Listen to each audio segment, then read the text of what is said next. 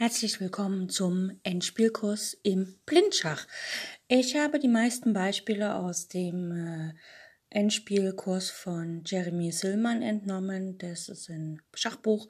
Das nennt sich vom Anfänger zum Meister. Ein sehr empfehlenswertes Buch. Und ich wünsche euch ganz viel Spaß bei all den Übungen und los geht's!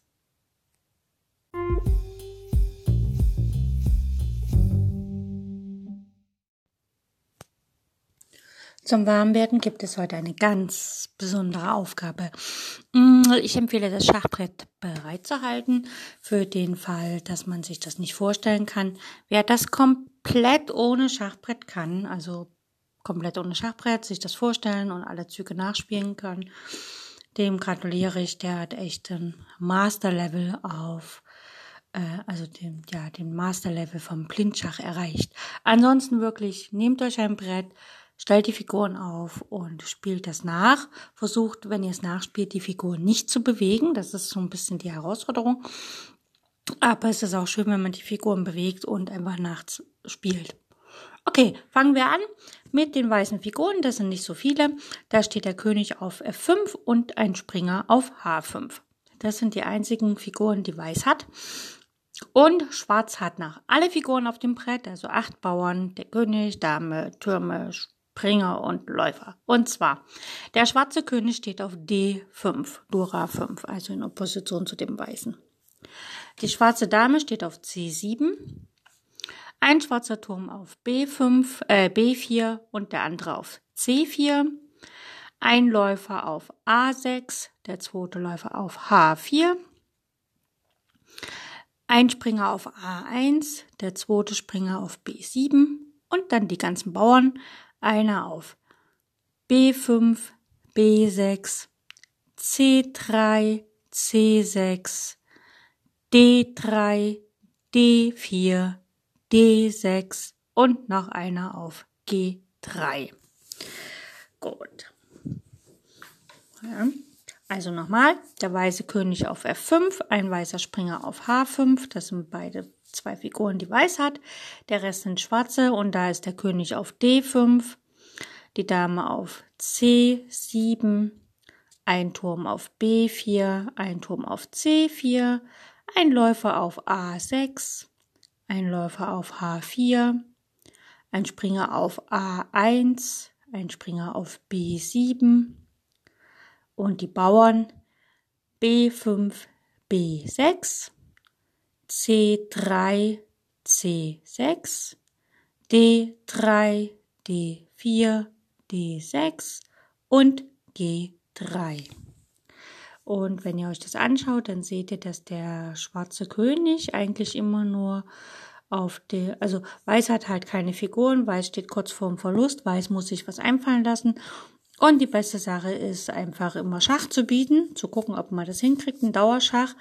Das wäre hier also ein Remis ist eigentlich sicher, weil Weiß kann Springer H5, F4 Schach bieten. Der König muss nach C5 gehen und dann kommt Springer schlägt D3 Schach. Der König muss zurück und der Springer kann immer wieder Schach bieten. Aber die Frage ist, ob auch ein bisschen mehr drin ist. Gut, fangen wir an mit dem ersten Zug, den habe ich schon gesagt. Springer H5 geht nach F4 und bietet Schach. Das kann ja schon mal nicht verkehrt sein im Sinne vom Remis, was für Weiß auch ein Bombenergebnis wäre bei dieser Figurenkonstellation. Ähm, ist das schon mal gut, weil der Springer einfach auf D3 den Bauern schlagen kann, Schach bieten kann und dann ist da so praktisch so, ein, so eine Wippe, so eine Remis-Schaukel sozusagen. Aber vielleicht geht auch mehr. Also der schwarze König geht nach C5, er hat ja keine Wahl, denn die Felder E4, E5, E6 sind tabu wegen dem weißen König auf F5. Gut, jetzt hat, Spring, äh, jetzt hat Weiß die Möglichkeit, Springer D3 zu spielen. Das endet in der Remis-Schaukel. Oder er kann natürlich auch Springer E6 Schach bieten. Und wenn wir mal hinschauen, Springer E6 Schach ist eine Springergabel auf den König und die Dame. Und die Dame ist von niemandem gedeckt. Also perfekt. Springer E6 Schach. Wenn der König zurückgeht, man kann immer noch wieder auf F4 Schach bieten. Gut, also König D5 hat keine Wahl. Ne? Beim Springer kann nichts dazwischen ziehen, wenn Schach vom Springer kommt. Wenn ein Springerschach kommt, muss sich der König bewegen, also der König muss hier nach D5. Andere Züge hat er nicht. Gut, jetzt, man könnte wieder nach F4 zurück und nach D3 und unsere ähm, Remis-Schaukel ansetzen, aber man kann ja auch schauen, ob wenn man die Dame schlägt, ob es dann auch Schach ist. Und es ist Schach. Springer schlägt C7, Schach. Der schwarze König hat keine Wahl, er muss nach C5. Und dann könnte man jetzt wieder nach E6 zurück und dann die Remis-Schaukel ansetzen. Aber man kann auch den Läufer auf A6 schlagen.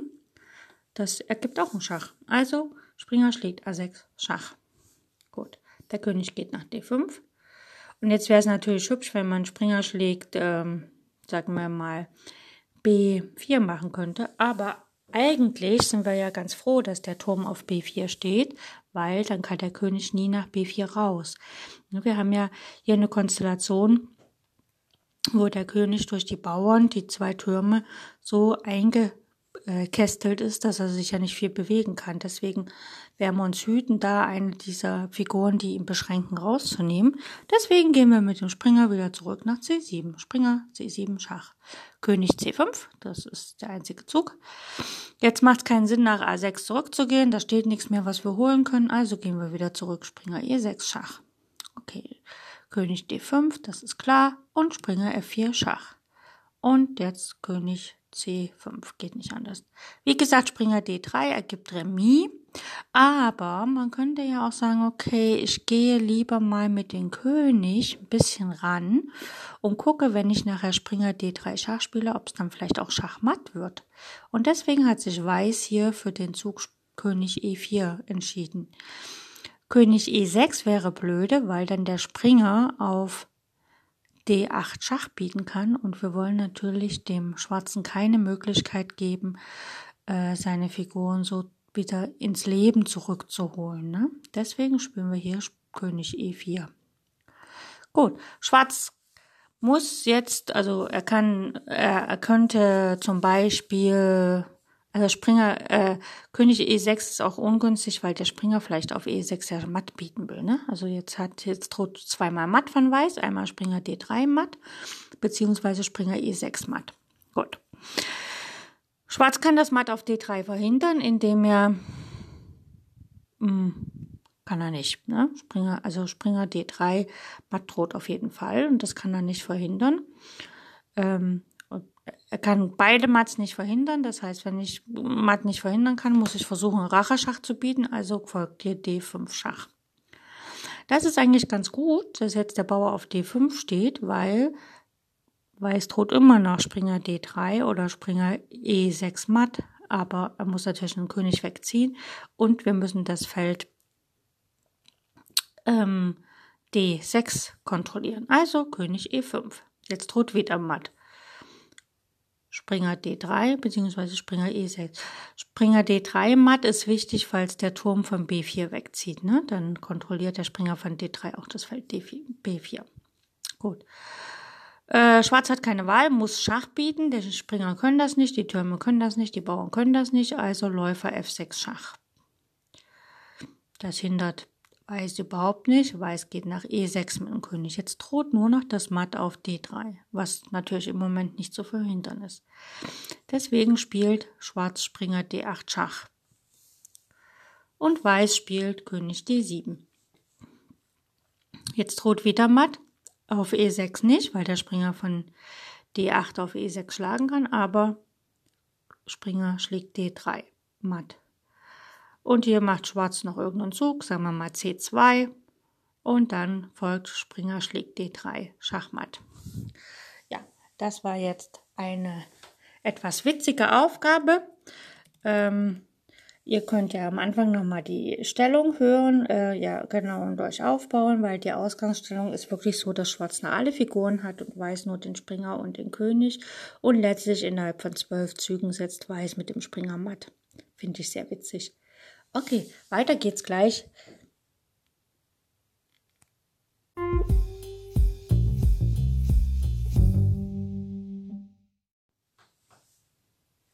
Im Kampf Dame gegen Bauer Mm, wenn der Bauer schon auf der siebenden Reihe steht, ähm, wie dann die einzelne Dame gegen ihn gewinnt, haben wir uns schon einige Sachen angeschaut und wir haben ähm, einiges schon gehabt. Wir hatten äh, die Dame gegen den Bauern auf der B, D, E und G-Linie. Da haben wir immer schon die Regel gehabt, dass halt der Bauer, äh, die Dame direkt hinter den Bauern geht und dann die Dame sozusagen den König mit dem Doppelangriff vor den Bauern zwingt.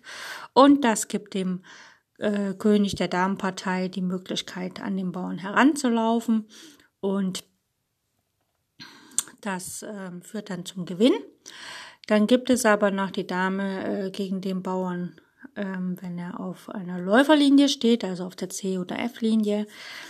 Dann führt das, wenn der König weit weg ist, natürlich zum Remis, weil der König eigentlich äh, sich nicht vor den Bauern stellen muss, wenn der so ein Doppelangriff auf König und Bauer erfolgt, sondern der König kann einfach in die Ecke gehen weil der Springer auf der Läuferlinie auf der siebenden Reihe und der König in der Ecke sind ein Springerabstand, stehen im Springerabstand zueinander und wenn die Dame dann den Bauern im Springerabstand zum König in der Ecke schlägt, ist es Patt, das heißt also definitiv Remis. Wenn der Bauer ein Randbauer ist und ähm, der König der Damenpartei sehr weit weg steht, dann endet die Partie auch Remis, weil der König der Bauernpartei versucht einfach immer in der Nähe des Bauern zu bleiben und in dem Moment, wo die Dame versucht äh, ranzutreten, geht der König direkt vor dem Bauern und dann ähm, kann die Dame natürlich ähm, eventuell, also dann endet die Partie Remis, das heißt also Weiß oder die Damenpartei hat keine Möglichkeit, den eigenen König heranzuführen. Anders ist das natürlich, wenn der äh, König der Damenpartei im Falle eines Randbauern schon näher ransteht, also wenn er wirklich aktiv dabei ist und tatsächlich auch diesen sogenannten Gewinnbereich betreten kann. Das ist zum Beispiel für einen Randbauern, sagen wir mal für den schwarzen Bauern H2. Da ist der Gewinnbereich praktisch ähm, das gesamte Quadrat, ähm, 5 mal 5 Quadrat zu der Ecke, außer das Eckfeld, was direkt diagonal gegenüber der Ecke ist. Na, also praktisch würde das der Gewinnbereich für den weißen König im Falle des schwarzen Bauern H2 ähm, würde gehen von H1 nach D1 nach also nach D5 und von D5 nach H5. Allerdings das Feld D5 selbst ist kein Feld des Gewinnbereichs. Also diese Ecke fehlt quasi. Das ist dann so äh, ein Quadrat halt ohne diese eine Ecke. Das ist der Gewinnbereich. Das heißt, wenn der weiße König diesen Gewinnbereich betreten kann, dann ähm, kann er immer, dann wird die weiße Partei, also die mit der Dame, immer die Partie für sich entscheiden. Dafür gibt es einen Gewinnweg und zwar strebt der weiße König das Feld G3 an und die weiße Dame muss aber in der Zeit auch schon auf der zweiten Reihe stehen. Ne? Also wenn die Dame, die weiße Dame auf A2, B2 oder C2 steht und der weiße König ähm, schafft es nach dem Einzug des Bauern auf das Feld G2 3 zu kommen, dann ist Schwarz am Zug. Und wenn in dem Moment Schwarz am Zug ist, selbst wenn er eine Dame hat, kann er die Partie nicht für sich entscheiden, sondern wird im nächsten Zug einfach verlieren. Ne? Das ist ähm, so die Gewinnstellung. Die kann man ja jetzt nochmal gucken, ähm, wie die aussieht. Zum Beispiel, wenn der weiße König hat das Feld G3 erreicht und die weiße Dame steht von mir aus auf dem Feld C2. Ist völlig egal, wo sie steht. Und der schwarze König auf G1 und Schwarz hat gerade H2, H1 gespielt und sich in eine Dame umgewandelt. Also steht eine Dame auf H1. Äh, ja. Ähm, genau, dann kann Weiß halt entweder auf F2 matt setzen oder wenn in dem Fall jetzt sagen wir mal ähm, Schwarz hat die Dame umgewandelt und der weiße König ist dann erst nach G3 gegangen, dann ist Schwarz am Zug und Schwarz kann die Partie mit keinem Zug, den er ausführen kann, retten. Spielt der König F1, kommt einfach Dame F2 matt und setzt die Dame irgendwo hin, kann halt die weiße Dame entweder auf G2 matt setzen, ne, falls die schwarze Dame sich auf der Haarlinie bewegt oder falls die schwarze Dame sich halt äh, irgendwo anders hin bewegt. Ähm, also nicht auf der Haarlinie, sondern auf der Diagonalen und nicht geschlagen werden kann. Dann kann einfach die Dame, die Weiße, entweder auf B1 oder C1 oder A1 matt forcieren. Ne? So. Das ist sozusagen ähm, der Gewinnbereich für den Randbauern. Wenn, es gibt aber noch eine zweite Gewinnmöglichkeit und zwar muss der weiße König es schaffen, ähm, nach D3 zu kommen, also oder das Feld C2 zu kontrollieren und die Dame steht wieder auf der zweiten Reihe und der weiße König kontrolliert das Feld C2, weil wenn jetzt der Bauer auf A1 sich umwandelt und der schwarze König von mir aus auf B1 steht, dann kann die Dame ja auf C2 matt setzen. Ja? Also ähm, machen wir mal hier eine Stellung als Beispiel, dass man das ein bisschen versteht. Ähm, der weiße König steht zum Beispiel auf D4 und die Dame, die weiße steht auf C4 ein schwarzer Bauer auf A2, der will umwandeln und der schwarze König auf B1. Dann im ersten Zug kommt erstmal ein Schach, Dame B3 Schach. Der äh, schwarze König geht nach A1. Wenn jetzt der König der Weiße ranzieht, ist es Patt, also muss die Dame setzen. Von mir aus Dame D1 Schach. Der weiße König geht, äh, der schwarze König geht nach B2 und jetzt erreicht die Dame die zweite Reihe mit Schach. Dame D2 Schach. Der König, wenn er äh, auf A1 geht, wenn der schwarze König jetzt nach A1 geht, kommt Dame C1 matt. Demzufolge spielt hier Schwarz König B1, er will ja nicht matt gesetzt werden. Und jetzt zieht Weiß König D3. Er kontrolliert, also er geht nicht nach C3, weil wenn A1 eine Dame wird, ist das dann Schach, das ist ungünstig. Also König D3. Damit kontrolliert er das Feld C2 und wenn jetzt Schwarz auf A1 eine Dame umwandelt, kann Weiß auf C2 matt setzen. Ja, das ist sozusagen der zweite, die zweite Gewinnidee, ähm, wie die Damenpartei gegen einen Randbauern äh, die Partie für sich entscheidet, wenn der eigene König in dem Gewinnbereich steht.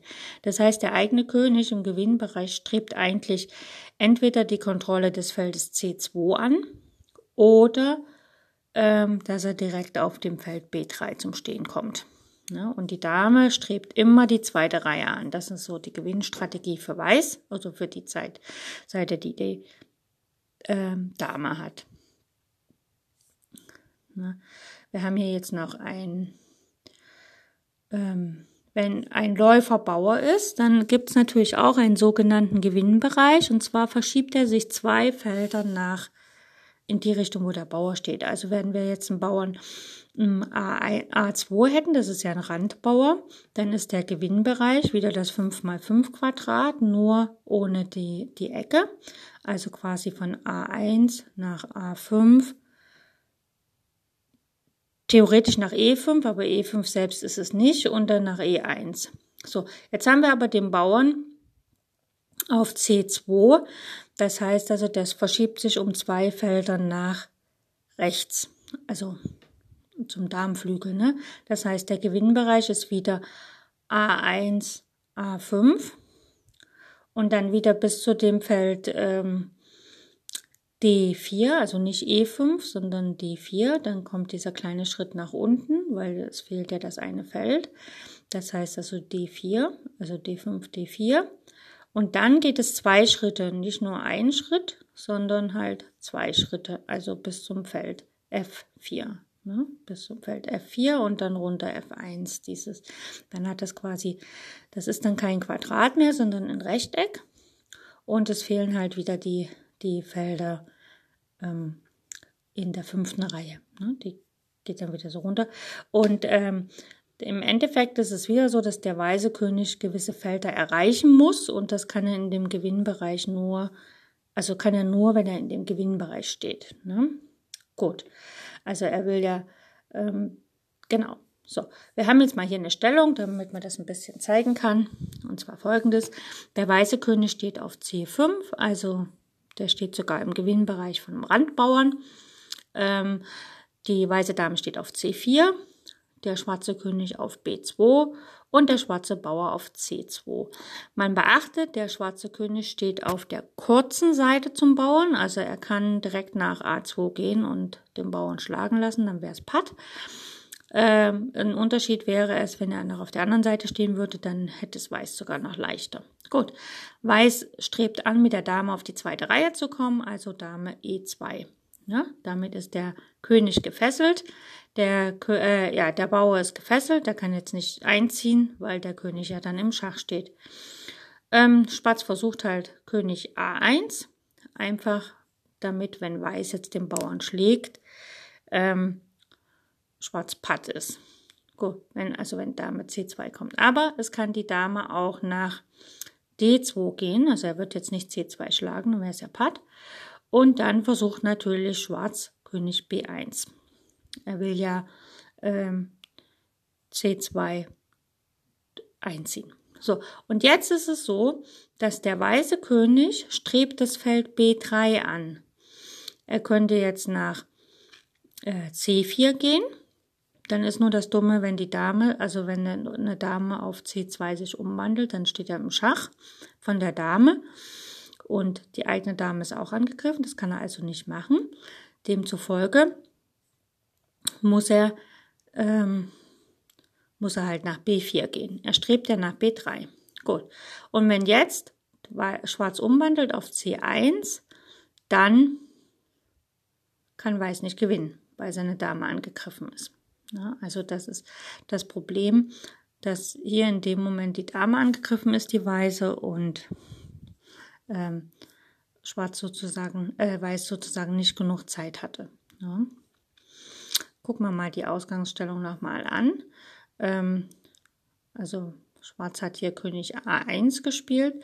Wenn Schwarz aber nicht König A1 spielt, sondern König C1, dann hat Weiß genug Zeit, mit dem König heranzukommen. Ne, dann kann Weiß halt König C4 spielen.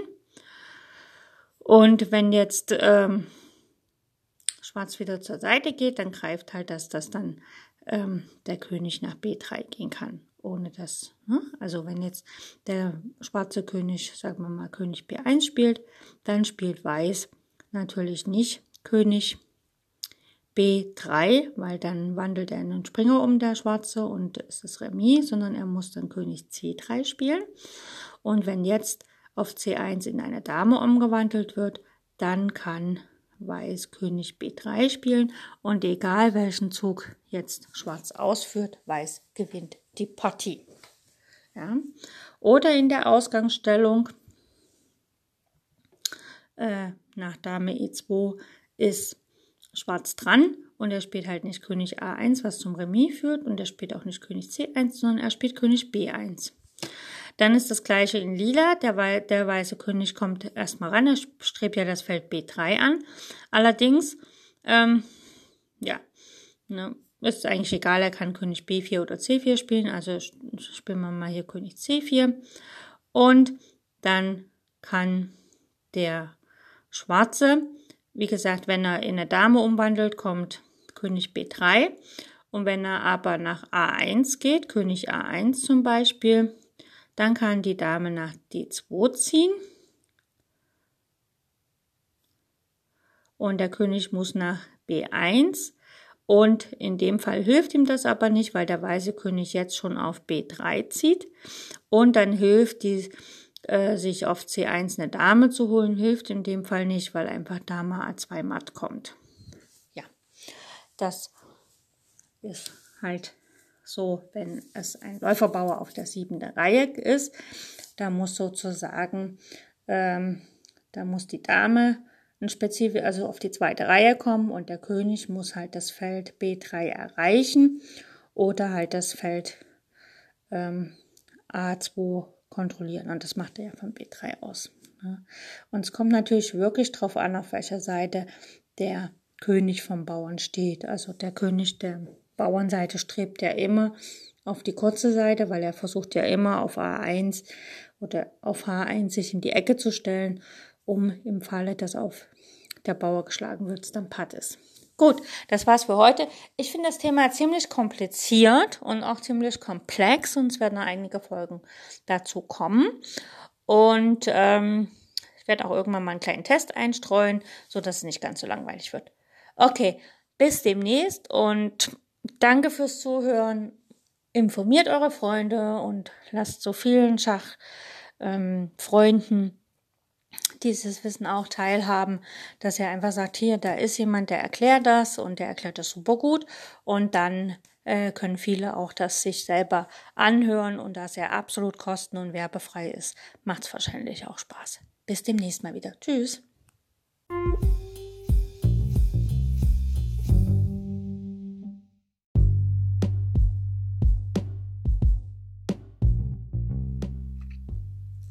In jüngster Zeit ist die Bedeutung des Endspiels stark gewachsen. Das Reglement von Turnieren hat sich wesentlich verändert. Partien werden heute kaum noch vertagt. Die häusliche Analyse fällt weg. Man muss eine Entscheidung am Schachbrett treffen. Ohne ausgezeichnete Kenntnisse und ohne das Verständnis der Endspielgesetze ist es schwer, diese Aufgabe zu bewältigen. Fehler im Endspiel sind die letzten in einer Partie. Man kann sie nicht mehr korrigieren. In meinem Endspielkurs behandle ich die Theorie, die Analyse und die Technik des Endspiels, also alles, was ein Schachspieler über dieses Partiestadium wissen muss. Ich weiß selbst, dass ich nicht vollkommen bin und dass einige meiner Analysen und Vorstellungen nicht zu 100% stimmen werden. Deswegen bitte ich euch, liebe Zuhörer, seid wachsam und lernt selbst zu denken. Selbst wenn ich euch etwas vorgebe, muss es nicht stimmen, sondern setzt euch hin und prüft das genau, was ich sage. Wenn es falsch ist, dann seid stolz darauf, dass ihr einen Fehler gefunden habt. Ihr könnt mir über alle Kanäle schreiben und ich bin offen für Kritik. Wenn euch das Ganze gefällt, was hier im Endspielkurs kommt, dann bitte ich euch, falls ihr Freunde, Bekannte, Verwandte, andere Schachspieler kennt, informiert sie über mein Schachradio, Schach on Air, so dass mehr und mehr Zuhörer zu meinem Radio kommen und den Endspielkurs auch hören. Ich freue mich auf die nächste Sendung.